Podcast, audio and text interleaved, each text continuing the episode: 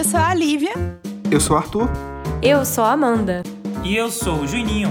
Nós somos o XBR.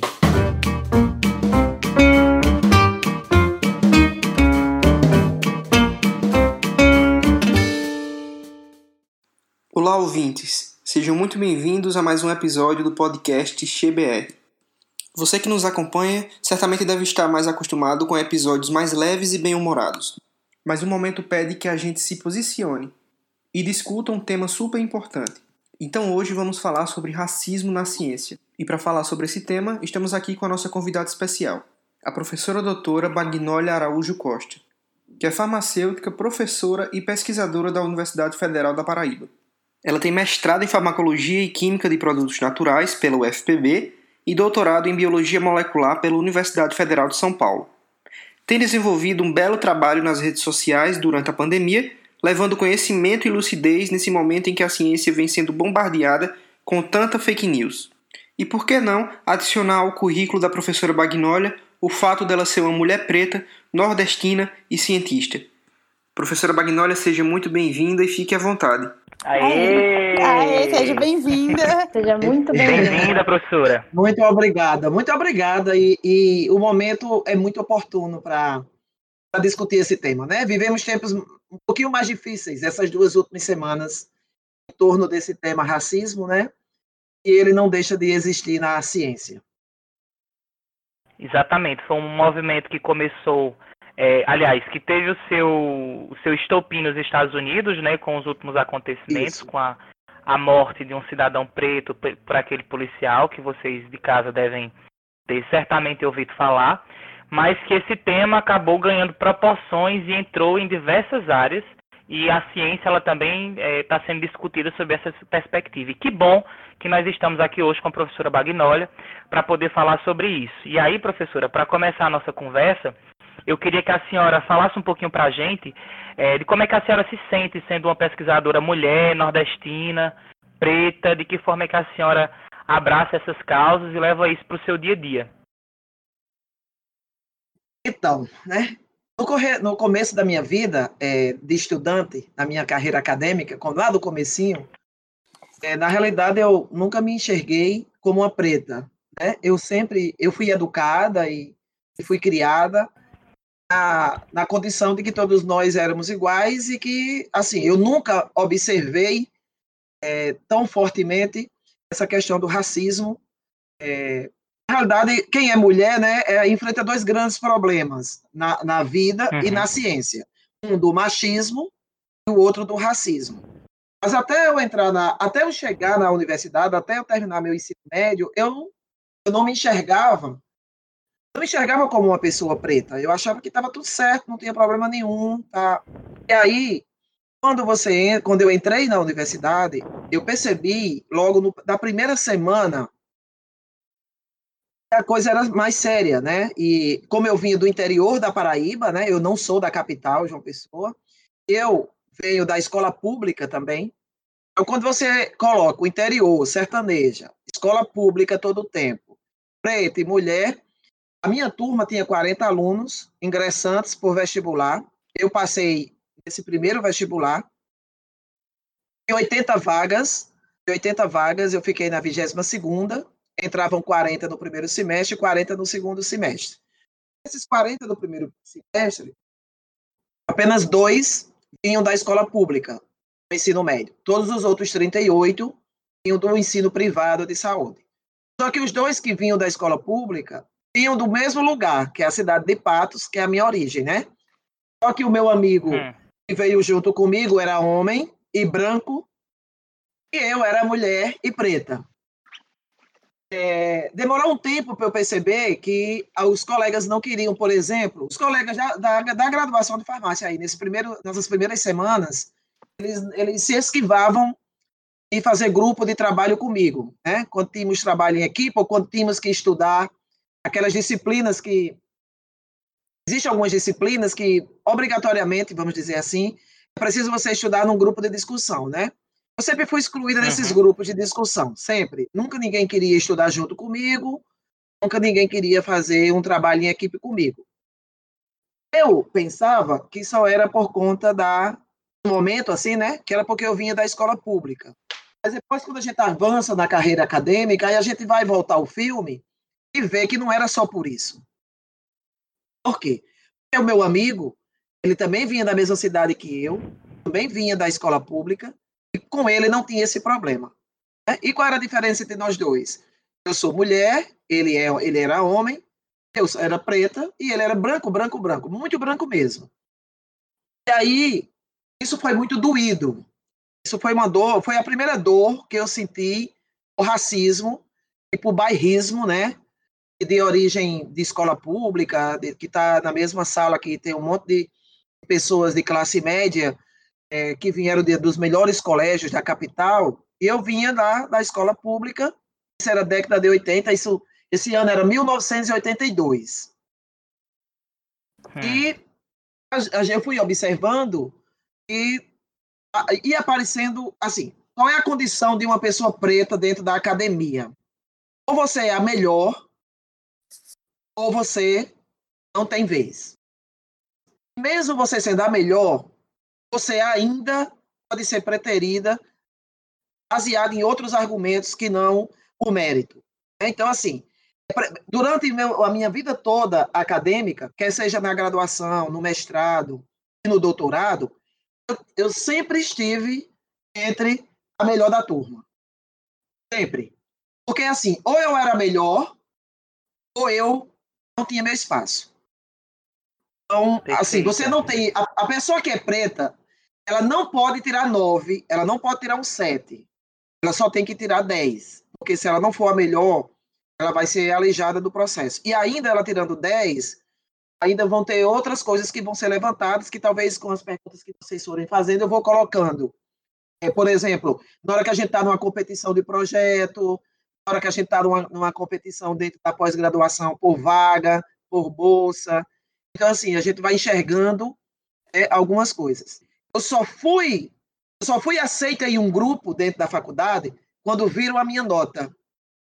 Né? E essa nota eu não esqueço nunca, ela foi um 8,5. E não, a pessoa marcou. que tirou. É, marcou, eu não vou esquecer, só se eu tiver Alzheimer. Né? Então, assim, olha que louco, olha que louco. Primeiro você julga a pessoa pela aparência. Depois você julga a pessoa de onde ela veio. E agora você julga a pessoa pelo desempenho dela numa prova. Gente, que, louco, que loucura é essa? Era episódio dentro da minha carreira acadêmica que eu percebi isso, dentro da carreira acadêmica a partir da universidade, foi esse aí, primeiro semestre. No ensino médio, eu participei de uma situação difícil, que foi o terceiro ano médio. Foi assim: nós tínhamos alguns professores, e a gente estava terceiro ano, né, pré-vestibulandos, nós tínhamos alguns professores que não cumpriam muito o papel deles, descompromissados, faltavam. E aí a gente tinha um professor que ele tinha um cursinho, ele era professor de química, e ele chegava para nós na sala e fazia assim, colocava lá uma, um problema de química, vocês sabem resolver isso aqui? Aí a gente dizia, não, como é, professor, o que faz? Aí ele dizia, vamos para o meu cursinho. Ou seja, ele só ia ensinar para a gente se a gente se matriculasse no cursinho dele. Aí o que é que aconteceu? Estão vindo, vocês estão vindo. Aí o que é que aconteceu? Eu me juntei com mais sete colegas, né? Eu, eu, a Lívia, a Lívia e a Amanda, que não me conhece, o Júnior, que me conhece só mais das redes sociais, eu sempre fui uma pessoa da, de luta. Hum, quem nasce percebo, mulher. Já percebo. Já estou é, percebendo. Quem, olha, quem nasce mulher, quem nasce mulher, numa família de dez filhos, desses dez filhos, oito são homens, já pode entender quem é Bagnólia. Uhum. Então, assim, eu sempre tive que lutar. Não tem isso. Eu, tô, eu luto até hoje. A luta é diária. Né? Então, quando foi no terceiro ano, eu me juntei mais sete colegas. Nós fizemos uma denúncia ao diretor da escola. O nosso colégio era o melhor colégio da escola pública da cidade. Nós denunciamos quatro professores. E aí, subimos sete, eu e mais sete, para a sala da diretoria. Aqueles colégios da antigos, que o diretor ficava em cima, aquela história toda. E aí, isso foi uma repercussão enorme dentro do colégio. Para resumir, para vocês entenderem, eram eu e mais sete. Mas só eu fui marcada. Só eu fui chamada. Aquela negrinha, olha o que é que eu vi com 17 anos no terceiro, no ensino médio. O que é que aquela negrinha atrevida tem para vir denunciar a gente para o diretor da escola. Tem aquela negrinha atrevida, atrevida, é negra atrevida. Não basta ser negra, tem que ser atrevida. O que é que aquela negrinha atrevida é, tem para nos chamar de professor bola murcha? Essa expressão, professor bola murcha, é porque o professor de química é, que nós tínhamos dizia que ele fez uma analogia assim: uma bola murcha cumpre o seu papel, a gente não. Aí ele fez. Então, muitos de vocês aqui são alunos bola murcha. Aí isso ficou na nossa mente, né? Aí, quando foi o momento oportuno, nós usamos a mesma metáfora. Porque esse mesmo, esses quatro professores não estavam cumprindo o papel dele. Então, eles entraram. Olha, esse, essa denúncia foi mesmo que uma bomba atômica dentro da sala dos professores. E aí, eles decidiram perseguir os que denunciaram. E a gente estava no ensino médio, né? A minha mãe faleceu ano passado e ela não sabe disso. Porque a gente era pré-vestibulando. E eu não pude dizer isso para os meus pais. Porque se eu dissesse, eles iam dizer que eu eles iam me reprovar e eu ia perder o vestibular. Eles resolveram nos perseguir, do ponto de vista perseguição professor-aluno. Aí, eram, não éramos sete, né? Éramos oito. Só que eles conseguiram pegar as provas dos meus colegas, mas eles não me pegaram. Por quê? Isso eu ensino para os meus alunos todos os dias. Nenhum professor consegue prejudicar um aluno em relação ao rendimento dele se esse aluno estudar. E aí, é, fiz o mestrado. No mestrado, eu não enfrentei grandes problemas em relação à questão de racismo. E aí, para o doutorado. O doutorado, é, eu fui muito bem recebida na Escola Paulista de Medicina, que passou a ser chamada depois Universidade Federal de São Paulo. É, todos, eu fui, todos lá eram selecionados por uma prova. A, a, me pediram, eu fui passar uma semana lá fazendo estágios, e aí a, a, a chefe do laboratório pediu para eu apresentar a minha, a minha dissertação de mestrado para eles, para o staff do laboratório, tá? Assim, Hum. Toda, assim, pesquisadores, um A do CNPq, assim, uns quatro ou cinco, e todo o staff do laboratório. É, o stop das galáxias.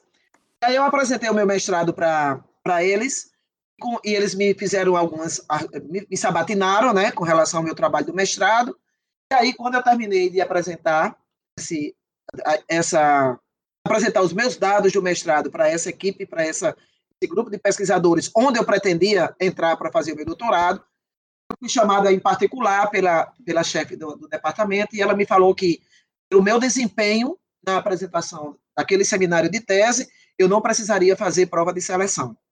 Estava selecionado.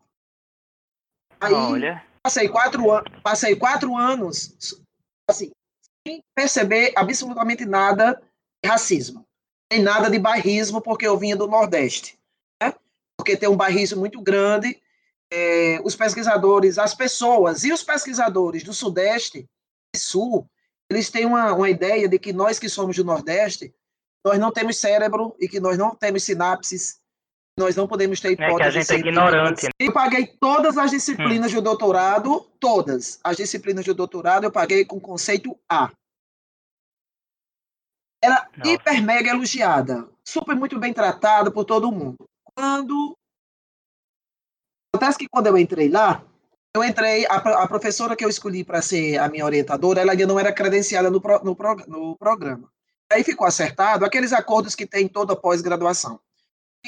A chefe do laboratório ia assinar como minha orientadora, e quando a minha orientadora é, real conseguisse o credenciamento no programa de biologia, de biologia molecular, isso agora é 1993 eu estou num programa de biologia molecular que já era nível 7, em 1993. Coisa de primeiro mundo, é. quando eu fui para esse laboratório na Escola Paulista de Medicina. Aí, a minha orientadora conseguiu o credenciamento um ano e pouco depois. Aí, o que é que aconteceu? Outra luta que eu tive que travar. A, a orientadora oficial não, não quis passar, não me quis passar para ela. E aí, eu fiquei numa saia justa. Aí eu fiquei numa saia justa, aí veio a, a, a outra grande luta. Mas eu por que ela queria, guardar, ela queria guardar a senhora como orientanda, era? É, ela queria que ela queria que eu fosse com ela até o final, como orienta, como ela como orientadora, e a minha orientadora da, de bancada como, como co-orientadora. Por quê? Porque eu tinha, eu estava me destacando dentro do programa. Uhum. Então, de novo, de novo, aquele problema. Ah, é uma menina que vem do Nordeste, vou, vai, vou passar para fulano. Mas aí quando viu a menina se desempenhando, aí vamos querer ficar com a menina. Aí o que é que eu fiz? Você já deve imaginar, né? Eu fiz um requerimento ao coordenador do programa solicitando a troca de orientação, conforme havia sido acordado no dia tal, tal, tal, tal. Óbvio, vocês devem estar todos se arrepiando, óbvio que isso foi uma afronta. Com certeza. Com certeza é, foi uma afronta. Imagina, e a minha, orientador, a minha orientadora real tinha sido orientanda a que estava no, ofici no, no, oficial, né? Vixe, Maria. Fui. Exatamente. Aí eu pedi e o, e o colegiado do programa teve que aceitar. Por quê? Porque tinha sido um acordo mesmo, isso estava oficializado, esse acordo, e eu, desenvolvia todo o trabalho de tese com a outra professora, numa outra linha de pesquisa, né? Eu trabalhei com eletrofisiologia no doutorado, a, a técnica, a área era eletrofisiologia, e eu trabalhei com a técnica de PET clamp, e media correntes iônicas através de um único canal, né? Na época era um boom, e ainda continua sendo uma coisa muito fantástica. Você conseguir provar qual é o íon que está passando por uma proteína de canal, eu trabalhei com isso lá. Aí, o que é que aconteceu? Siga, seguimos até o quarto ano do doutorado, como se tudo estivesse bem. Autoelogios, tal, tá indo bem, trabalho sendo aprovado. Quando chegou para a defesa da tese, é, eu sugeri para minha orientadora nós chamássemos a professora em questão, a que a gente tinha pedido para trocar, né? A que me recebeu quando cheguei. A minha orientadora disse: Você tem certeza do que você está pedindo? Eu digo: Tenho. Ela disse: Você sabe que pode ter surpresas, né? Eu digo: Sei. Ela fez: pode, Aí eu falei: Pode acontecer o que acontecer, mas eu nunca vou deixar de exercer o sentimento de gratidão. Eu vou ser sempre grata à professora Terezinha Paiva, em memória, ela já não está mais entre nós, por ela ter me aceito é, a maneira como ela me aceitou. Né? Ela, ela, ela me aceitou pelo meu desempenho. Eu nunca vou deixar de ser grata a isso. Ela, ela, eu não precisei, eu fiquei num grupo seleto de pós-graduandos e, pelo mérito, não precisava fazer uma prova. Então eu não vou esquecer isso. Quem reconheceu isso foi ela. Pode chamar, vamos levar ela para a banca. Aí, quando chegou na defesa de tese, foi quando todo o racismo foi colocado em público em um auditório lotado. Por quê? Quando eu cheguei no laboratório, laboratório há mais de 30 anos, é, tinha uma hipótese. A, a, vou contar rapidinho. A angiotensina 2 ela é capaz de promover, promover um fenômeno chamado de taquifilaxia, sensibilização da resposta. E aí, a hipótese do laboratório é que a angiotensina perdia essa resposta porque o receptor AT1 da angiotensina sofria mutação, que era uma mutação no receptor. Eles tinham um projeto aprovado na FAPESP de milhões, de milhões, para provar essa hipótese. E aí, eu derrubei a hipótese. A minha tese tinha 38 resultados, eu só tinha esses 38 resultados, 37 eram bioquímicos e moleculares. Apenas um era funcional, era trabalhando, era eu comprovando essa hipótese em um tecido de suspenso com a cuba de órgão isolado. E aí, hum. para pegar duas, duas pessoas pegaram esse único resultado para desqualificar a tese. E aí, Ixi. tudo bem, eu me eu me me posicionei bem, eu não sei de onde surgiu a força, eu tive o um equilíbrio emocional bastante, eu não perdi a, a compostura, eu, eu respondi tudo, eu defendi a minha tese do que eu, da conclusão que eu cheguei, tudo bem, tudo tranquilo. Aí, quando foi, como é que eu fiquei sabendo depois? Ah, depois eu fiquei sabendo, 48 horas após a defesa, eu fiquei sabendo por um colega nordestino que fazia doutorado lá, com essa professora, e ela chegou no grupo de pesquisa, na, na, na reunião do laboratório, e disse que fazia 30 anos que ela vinha propondo aquela hipótese, e como é que vinha uma menina, uma menina do Nordeste, derrubar a hipótese do laboratório. É pesado. Estou entendendo? Uhum. Exato, Aí né? foi racismo é, explícito. É, Ela é explícito, explícito. Moral da história, ela me chamou para pedir desculpas, gente. É, impre- é impressionante os racistas. Nossa. É ou não esquisito? É, muito É. estranho, professor. Você Eu vê o tenho uma problema. perguntinha. Eu tenho mais uma perguntinha para a senhora aqui, um pouquinho polêmica, É. mas é que é muito importante a gente debater isso. Queria saber o que a senhora acha das, das cotas, as cotas raciais, se elas ajudaram a incluir a participação dos jovens pesquisadores e pesquisadoras pretos e pretas na ciência, não só na universidade, como também na área da pesquisa. Gostaria de saber a opinião da senhora a respeito disso. Amanda, que está falando, né, Amanda? Isso. Então, Amanda, as cotas, é, eu me emociono de falar nelas, eu tô aqui toda arrepiada. As cotas, elas foram a melhor maneira de se corrigir atraso de mais de 300 anos impedimento às pessoas pretas adentrarem ao ensino público gratuito e de qualidade. A UFPB aderiu às cotas, 50% das vagas das vagas da- que toda a UFPB oferece, 50% são para cotas. Cotas divididas em três tipos, né? As cotas é, para baixa renda, para pretos e pardos e para indígenas. As cotas, ao contrário da- da- das pessoas que disseram que a gente ia aumentar mais o racismo, racismo, quem tem racismo tem dentro de si, com ou sem cota. Mas as cotas eram para provar que não existe diferença entre o cérebro de um preto e um cérebro de um branco. Sabe por quê? Aqui, na, aqui no curso de farmácia, é, os alunos que são alunos que recebem a laurea acadêmica, eu não sei se na universidade vocês têm isso, mas aqui se Uhum. instituiu uma medalha, uma medalha e um diploma para os três melhores alunos da turma no dia da colação de grau. Melhores, melhores eu vou botar entre aspas, né? Porque Melhores partindo do notas, né? princípio, é, partindo do princípio que você não é uma nota, que não é uma nota que vai dizer que você é bom, vamos dizer a frase certa, né? Para os três maiores coeficientes de rendimento acadêmico. Então, alunos, para aluno para ganhar isso aí, preste atenção aqui na UFPB, para ele ganhar isso, não basta ele ter o maior CRE, coeficiente de rendimento acadêmico. Ele precisa não ter sido reprovado em nenhuma disciplina, ele, ele não pode ter ido para a prova final em nenhuma disciplina. Ou seja, tem gente Uhum. até que pode ter o CRE mais alto, mas se ele teve o CRE alto, mas ele foi para uma final, aluno não ganha Aham, essa laurea. entendi. Aqui, aqui na, na form- a- há um ano, a formatura de um ano atrás, a formatura lá da turma do Jociano, inclusive, do grupo de pesquisa do, do Arthur, dos três laureados, dois eram cotistas. Que Pra legal. você ver, né? Os três laureados, dois eram cotistas.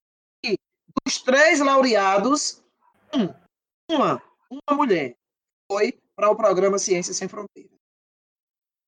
Tá? Era um programa maravilhoso, de inclusão. Se pagar uma dívida, também, das pessoas como eu, que não teve chance, não teve condição financeira de ter uma educação em uma segunda ou terceira língua, aí um programa maravilhoso daquele. Eu coordenei esse programa aqui na UFPB, viu? Fui a coordenadora durante três anos. Programa Ciências Sem Fronteiras. Eu só tenho, eu só tenho casos bons para contar. Programa Ciências Sem Fronteiras. Só foi a Dilma sair, foi a presidente Dilma sair, que o presidente que seguiu é, acabou com o programa, né? Então, assim, É, É, eu Só- também eu sou, só- eu, sou um defensor também do Ciência Sem Fronteira. Na verdade, eu fui um dos alunos. Eu, eu e a Lívia também, né, Lívia? É, eu fui Nós também, fomos alunos. Foi, Nós, foi. Nós fomos alunos que participaram do programa Ciência Sem Fronteira na época que ele era disponibilizado para estudantes de graduação. E eu compartilho da mesma opinião da professora Bagnólia. E, inclusive, também na minha turma de farmácia, né? Eu, eu acho que eu, a nossa turma na, na, Univasf é a primeira a entrar já com o sistema de cotas. E logo Sim. quando foi aprovado. E é o mesmo exemplo. Na verdade, os alunos cotistas da minha turma, inclusive eu era um deles, cotista, que estudei em Certo. escola pública, né? Fiz ensino médio em escola pública. Sim. Pronto, É, é, era- a eram os melhores. É. Pronto, é, eram os melhores alunos da turma, eram os alunos cotistas. Na verdade, o problema do Brasil é a falta de oportunidade. Essas pessoas, elas não enxergam no cotidiano uma referência. Você não tem Exato. um tio, um primo, uma mãe ou um pai que fez medicina, não, que, fez, que fez direito. Então, essas pessoas não têm como se enxergar nesses locais, nesses, nessas posições sociais, porque elas não têm referência nenhuma e a falta de oportunidade é realmente algo que no Brasil ainda hoje é muito persistente. Além de não ter referência, a gente enfrenta um outro problema. É, a, a sociedade, as pessoas que estão ao nosso redor, até mesmo da nossa família, por uma questão de que elas não enxergaram também, elas, elas desencorajam a gente. O que, é que você vai Verdade. fazer na capital? O que, é que você vai fazer na capital? Venha, venha ficar aqui, venha ser professora do colégio. Né? A minha mãe, ela não, ela, ela não tinha percepção do que era o mestrado nem o doutorado. Então, quando eu saí de casa com 17 anos para vir para a capital, ela foi um choque, né? É um choque, ela não, chorou muito, tal. Aí, quando eu me formei, disse que ia fazer o mestrado, ela disse: Minha filha, para quê? Você já é doutora, volta para casa, quer trabalhar aqui. Então, assim, é, é a, se eu não abrir, se eu não abrir frecha a mente de uma pessoa dessa, ela não vai enxergar, ela vai, ela vai pegar os filhos que ela tem tudinho, vai dizer assim, ó, oh, meu filho, fica aqui, não saia não, fica aqui perto da, da, da sainha de manhã, vai, não vai estudar não, fica aqui mesmo, vai ser pedreiro, olha, fulano é pedreiro, nada contra os pedreiros. Estou entendendo o que eu estou dizendo como é, né? Nada contra profissão nenhuma, nada contra profissão nenhuma. Mas assim, é muito pouca gente, é muita pouca gente preta nesses lugares. Né? Eu sempre fui a única pessoa, sempre fui a preta da, eu sou a única pessoa preta da sala de aula. Na, na minha graduação só tinham três, dos 40 só três eram pretos. Oi, foi, Não, é só para finalizar, qual é o conselho que a senhora daria para os jovens pretos que buscam hoje em dia é, o seu espaço na ciência? principal conselho. O principal conselho que eu dou é estudem, estudem, estudem. Depois da terceira, a, a, o terceiro, três conselhos é estudar.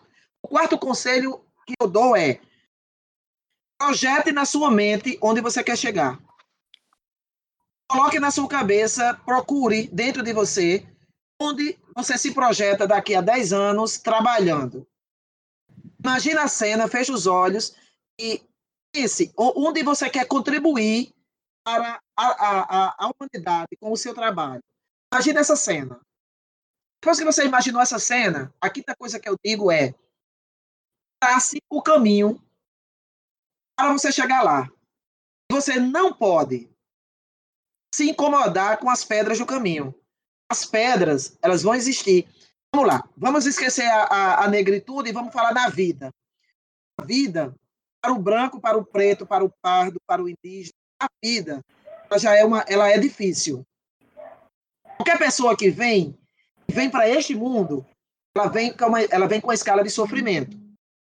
Só que se você for preto, esse sofrimento e esse sacrifício é um pouco maior.